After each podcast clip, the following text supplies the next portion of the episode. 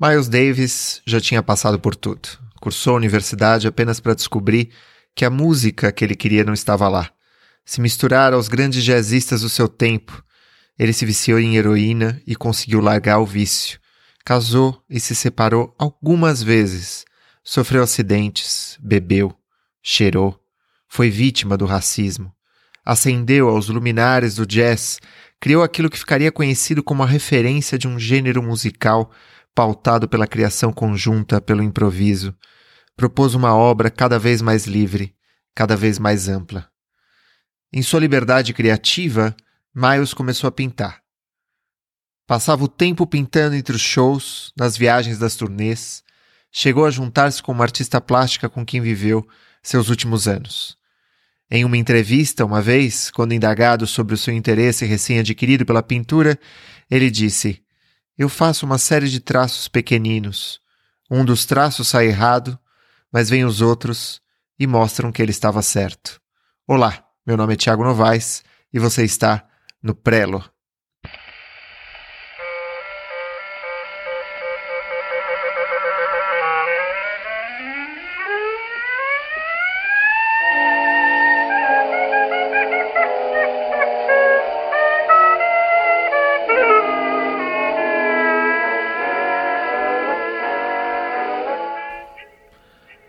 Falar sobre o tempo na criação literária é enveredar por uma seara de mil caminhos, por um caminho de mil caminhos.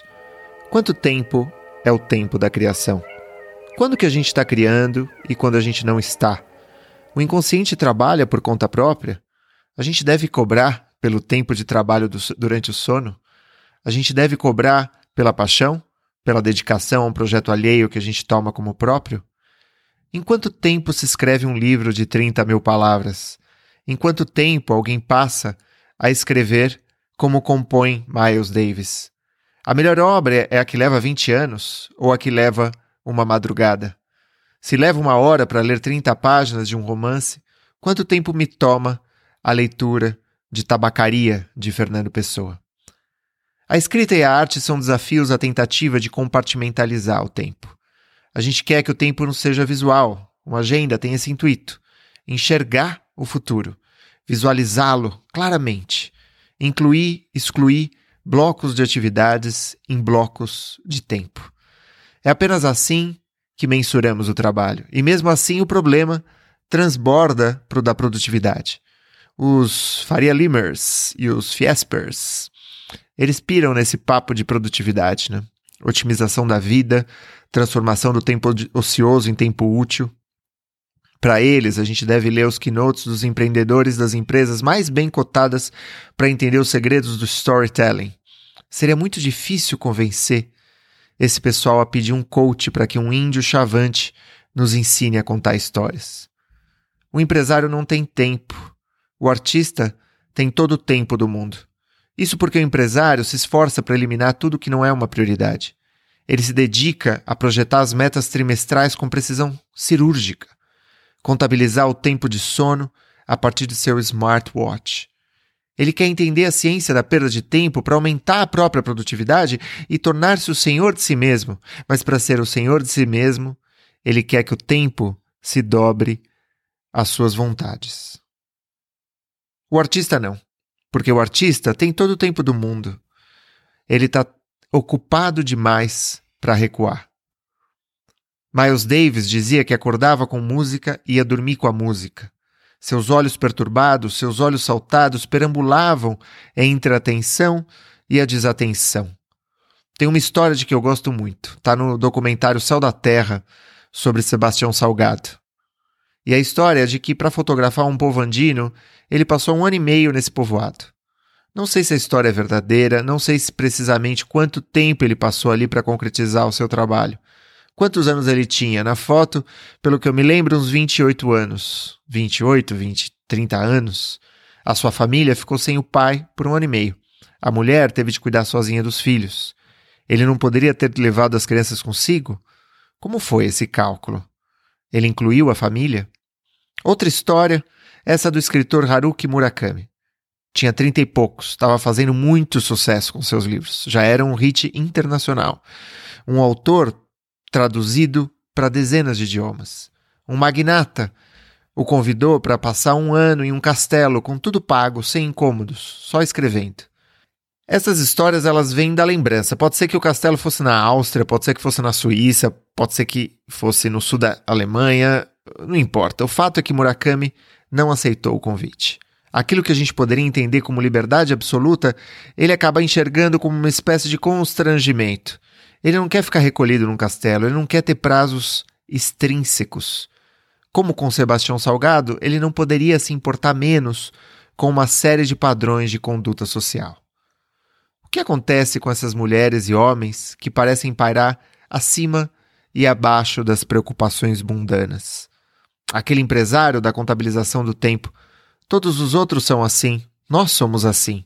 a rotina, o café da manhã, os filhos, a visita à mãe, ao pai, os almoços de domingo, os primos um pouco incômodos, os agentes, aquele movimento de se ver incluído na sociedade, de lutar pelo reconhecimento. Pare de querer aparecer e faça algo incrível, poderia dizer o Miles Davis. Miles Davis não devia nada a ninguém. Caetano Veloso não deve nada a ninguém. Por que você não vai fazer uma live, Caetano? Faça uma live, Caetano. Tulipa Ruiz fez live, Sérgio Cavaquinho, Luad Luna. E o que o Caetano disse nas redes, o que ele respondeu a essa demanda que de fato existiu, eu estou mencionando aqui uma demanda que realmente existiu, de que o Caetano fizesse lives. Ele escreve assim: A velhice traz uma espécie de teimosia, mas em mim percebo mais um descompromisso. Quando se é mais jovem, se, torna, se toma cuidado para não ser desaprovado. Está se colocando na vida, no mundo, tem um esforço instintivo para não estragar essa inserção. A aprovação dos outros era importante, ainda é. Porém, na velhice, é aquele paradigma de a velha dama indigna do Brecht, uma senhora direita, com filhos e netos, que resolve não ter limitação e começa a fazer o que quer. Já vivi tudo, não devo mais nada a ninguém. O que vou esconder agora? Fecha aspas. Esse é o Caetano. É o sujeito que foi se exilar no Reino Unido na década de 70 e voltou com um álbum como Transa, com You Don't Know Me, You Don't Know Me At All, Mora na Filosofia, Triste Bahia, It's a Long Way. Caetano Veloso não deve nada a ninguém. Se ele acha que uma live não é a sua vocação, ele não vai mover um fio de cabelo para agradar a demanda insaciável das redes sociais. Esse Caetano velho não é tão diferente daquele jovem diante de uma multidão que o vaiava e que bradou, cantou, iluminado, pois é isso que é a juventude, que diz que quer dominar o poder, que quer tomar o poder. Se vocês são em política como são em estética, estamos fritos. Quanto intransigência, é essa a condição da liberdade artística? Estavam tomados pela missão estas mulheres e homens estavam tomados pelo chamado, por um chamado, e esse chamado não guardava relação com o chamado das massas. A multidão está pedindo uma live no Instagram para você. A live do Instagram is the next big thing. É a próxima coisa. Se você é artista, todas as conexões estão lá. Infelizmente, você não pode prescindir das redes sociais. Não pode. O seu público precisa saber de você. Ele não pode se esquecer que você existe estão a todo momento jogando coisas novas diante do público. Ele vai, eles vão se esquecer de você, não se engane. Se Caetano não faz live, o que será de Caetano? Nada muda para ele. E para você? Escrever ou ler? Escrever ou fazer uma live? Se o tempo da escrita é assim livre, como ele se enquadra na minha atividade laboral que não tem nada de livre? Para as pessoas inseguras, divididas, com mais de um desejo, que deseja escrever um livro, qual que é a parte que nos cabe neste latifúndio da germinação linguageira? Fernando Pessoa amou. Ele foi muitos, muitos nomes, muitos heterônimos. Ele ganhou dinheiro, perdeu, trabalhou em dia útil, mas Fernando Pessoa se recusou a se casar, a ter filhos. O mesmo vale para Franz Kafka. Existe um fenômeno no Japão intitulado Hikikomori são jovens que não saem de casa, passam um dia jogando videogame. Suas mães deixam as refeições ao pé da porta de seus quartos, não falam com ninguém, não têm namoradas, não querem saber do mundo, não estão prontos para trabalhar, para socializar, para se vestir como se deve, como apregou a etiqueta social. são tortos, são gauches, não adquiriram habilidades interativas, morrem de medo do sexo oposto, morrem de medo dos riscos da vida. Caetano Veloso e os jovens do Rick Komori têm algo em comum. Ambos não fazem concessões, não dão satisfações. O mar em que navegam é o mesmo, mas onde Caetano nada, eles afundam. Talvez os jovens associais sejam muito mais parecidos conosco do que com Caetano Veloso ou Sebastião Salgado aos vinte e poucos, ou Murakami ou Miles Davis. Talvez esses artistas estejam aí para mostrar para nós que somos nós os travados, aqueles que têm medo da vida, e por isso abraçamos a modelos. O que nos estimula é a possibilidade impossível de retornar essa encruzilhada entre a entrega total a uma paixão e uma vida correta, com apartamento, estabilidade, filhos, talvez. Mas mais que isso, reconhecimento. Ou pertença a essa rede pouco coesa que chamamos sociedade, mas que pode se resumir aos olhos de uma centena de pessoas no máximo. São os olhos de um editor que se admira, que está lá, está lá no Instagram. São os olhos de outros escritores, cada um num ponto do universo da criação. São seus parentes, os amigos do colégio que zombavam de você. Porque talvez você e eu nunca pudéssemos tocar como Miles Davis, ainda que nos, nos entregassem um trompete aos 11 anos e tivéssemos essa convicção. Na encruzilhada entre a entrega total à arte e a entrega parcial, compromissada com a sociedade, talvez tenha faltado convicção, ou a certeza de que se caminhássemos para o abismo do futuro, uma ponte acabaria debaixo dos nossos pés. Para que essa ponte apareça, talvez você não precise de lives, Talvez você precise construir, e ainda é tempo, essa con convicção. Os Fiespers e os Farias Limers estudam a produtividade. Alguns estudam a motivação, mas nunca vi um estudo sobre a convicção, sobre a capacidade de acreditar num caminho ainda não percorrido. Para fazer certas coisas na vida, você vai ter que abandonar tudo, e sem qualquer garantia. Para fazer uma peça inesquecível é preciso que as pessoas te esqueçam e que você se esqueça delas. Mas muitas obras conviveram com um tranquilo hálito doméstico. Para conquistar sua convicção, será preciso trabalhar. E trabalhar. A maioria das pessoas que eu conheço permanece em relação a certos desejos como em relação a um flerte vitoriano. Ele me ama? Ela não me ama? O nosso amor é impossível. Somos como os japoneses dentro de seus confinamentos, porque ficamos questionando a possibilidade de um amor que nos atormenta. Estamos com medo de sair.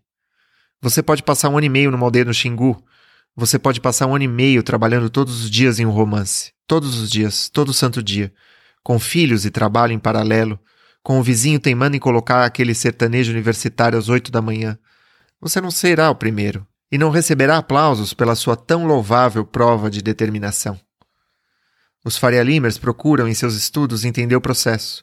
Eles criam rotinas diárias, matinais e criam rituais para entrar numa certa sintonia de trabalho.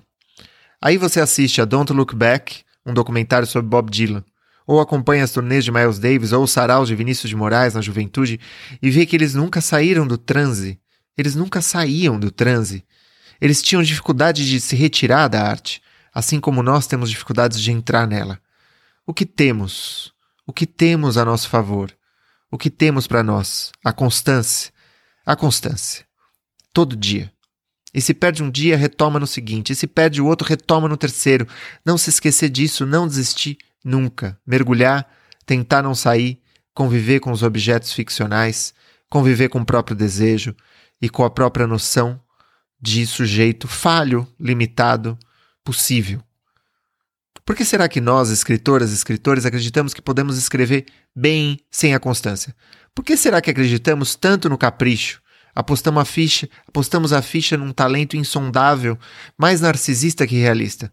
Por que, que os pintores precisam pintar todos os dias, os cozinheiros precisam cozinhar todos os dias e picar centenas de cebolas em sequência numa cozinha industrial para aprender a picar uma cebola? E nós, nós, nos contentamos com um versinho aqui, uma crônica de pouco fôlego ali. Tirar as mãos da beirada da piscina, dar abraçadas mar adentro. Escrever intensamente todos os dias deixar passarem pelo papel boas cenas, cenas ruins, bons personagens, outros dispensáveis, voltar para diálogos incompletos, aprender algo com os livros e querer colocar em prática, investir em pesquisas próprias, como Miles Davis entregando seu desenho.